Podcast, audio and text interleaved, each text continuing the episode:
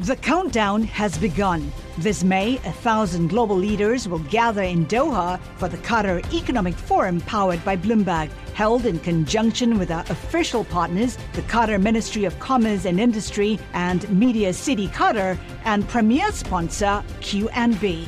Join heads of state, influential ministers, and leading CEOs to make new connections and gain unique insights. Learn more at QatarEconomicForum.com. Le entregamos todo lo que necesita saber para comenzar el día. Esto es Bloomberg Daybreak para los que escuchan en América Latina y el resto del mundo. Buenos días y bienvenidos a Bloomberg Daybreak América Latina. Es miércoles 25 de octubre de 2023. Soy Eduardo Thompson y estas son las noticias que marcan la jornada. Los futuros del Nasdaq caen esta mañana arrastrados por resultados mixtos en el sector tecnológico. Alphabet, la matriz de Google, informó resultados por debajo de lo previsto en su división de servicios en la nube, mientras que las cifras de Microsoft sorprendieron positivamente. Más tarde hoy se informarán los resultados de Meta e IBM. En China, la crisis del sector inmobiliario crece. La empresa Country Garden estaría oficialmente en default tras incumplir en el pago de cupones de sus bonos en dólares. Hoy se informarán en Estados Unidos las ventas de viviendas nuevas en septiembre y analistas esperan un repunte tras el drástico descenso del 8,7% de agosto. En cuanto al conflicto entre Israel y Hamas, Qatar dijo que pronto podría haber avances en las conversaciones para liberar a más rehenes en poder de Hamas. El presidente estadounidense Joe Biden y el príncipe heredero de Arabia Saudita, Mohammed bin Salman, discutieron formas de detener un escalamiento de la guerra. En otras noticias corporativas, Banco Santander informó resultados por encima de lo previsto, Deutsche Bank planea aumentar los dividendos y UBS dijo que despedirá a todos los banqueros de inversión de Credit Suisse en España.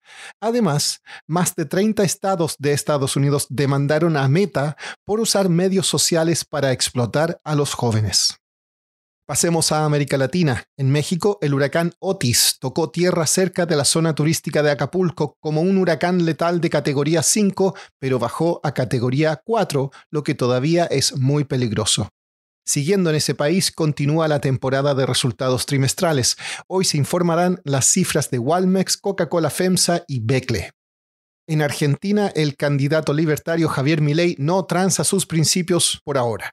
En una entrevista dijo que no cederá en sus planes de dolarizar la economía o cerrar el Banco Central para obtener el apoyo de la coalición opositora Juntos por el Cambio.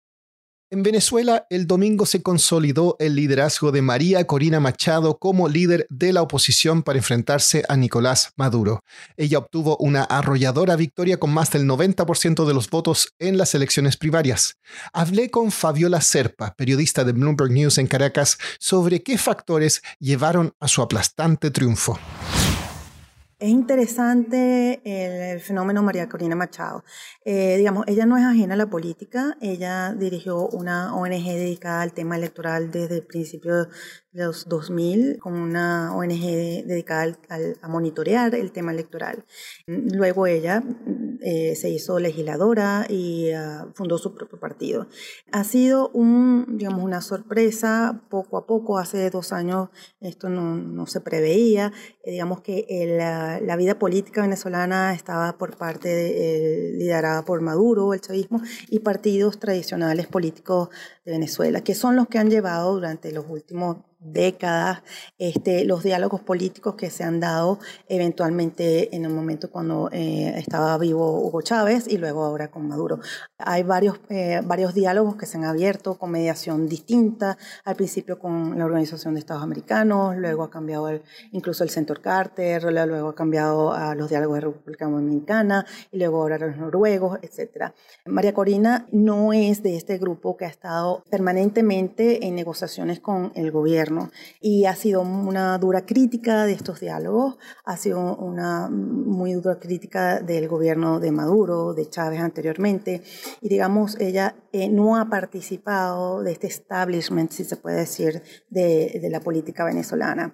Pero digamos que el surgimiento de ella con, digamos, decenas de puntos sobre sus este, contrincantes, eh, tiene que ver con, digamos, el hartazgo también del elector venezolano de tener votación negociaciones y, y, respaldando procesos de diálogo que no han en realidad, digamos, eh, dado con eh, su finalidad, que es un cambio, eh, unas elecciones libres, un cambio político, etc. Entonces, ella también es, vista como un, un, rostro fresco. Ella, ella, la verdad que en las visitas que ella ha hecho, al interior del país, eh, muy entusiasmo, por, mucho entusiasmo por parte de, de quienes la, la ven, la, la, acompañan en sus giras. Ella ha sido, lo que dicen las encuestas es que ella es muy consistente, ha sido muy consistente con, su, con sus eh, políticas y con sus ideas. Entonces, eso es, em, digamos, reconocido por los venezolanos. Fabiola, ¿qué es lo que viene ahora? ¿Cuándo se enfrentarán Machado y Maduro? Bueno, en las elecciones existen unos acuerdos con, digamos, hay dos capas de acuerdos, este, unos directos entre Maduro y el, gobierno de Biden, otros que fueron los que vimos que se firmaron en Barbados. Hay un acuerdo para que las elecciones presidenciales sean eh, realizadas en el segundo semestre de 2024. Entonces, a partir del domingo que ha ocurrido, con, el, con la cantidad de votos que obtuvo María Corina Machado, se espera que haya una eh, reestructuración del liderazgo opositor, que los partidos tradicionales que han venido llevando el, diálogo político eh, con Maduro, mediado con Noruega, etcétera, y otros países, también como México, este, bueno, este, integren, o María Corina se integra a esta plataforma de diálogo con el político, ¿no? con el gobierno. Para terminar, si está preocupado porque pasa la mayor parte del día inmóvil, escuche. Un estudio publicado en The British Journal of Sports Medicine y reportado por NBC reveló que con solo 22 minutos al día de actividad moderada a vigorosa puede ayudar a compensar los males de estar sentado durante mucho tiempo. Eso es todo por hoy. Soy Eduardo Thompson. Gracias por escucharnos. Para conocer todas las noticias que necesita para comenzar el día, revise Daybreak en la app Bloomberg Professional, donde puede personalizar las noticias que desee recibir. También puede suscribirse a la versión solo audio en Spotify, Apple Podcasts o la plataforma de su preferencia. Eso es todo por hoy. Escuche de lunes a viernes Bloomberg Daybreak.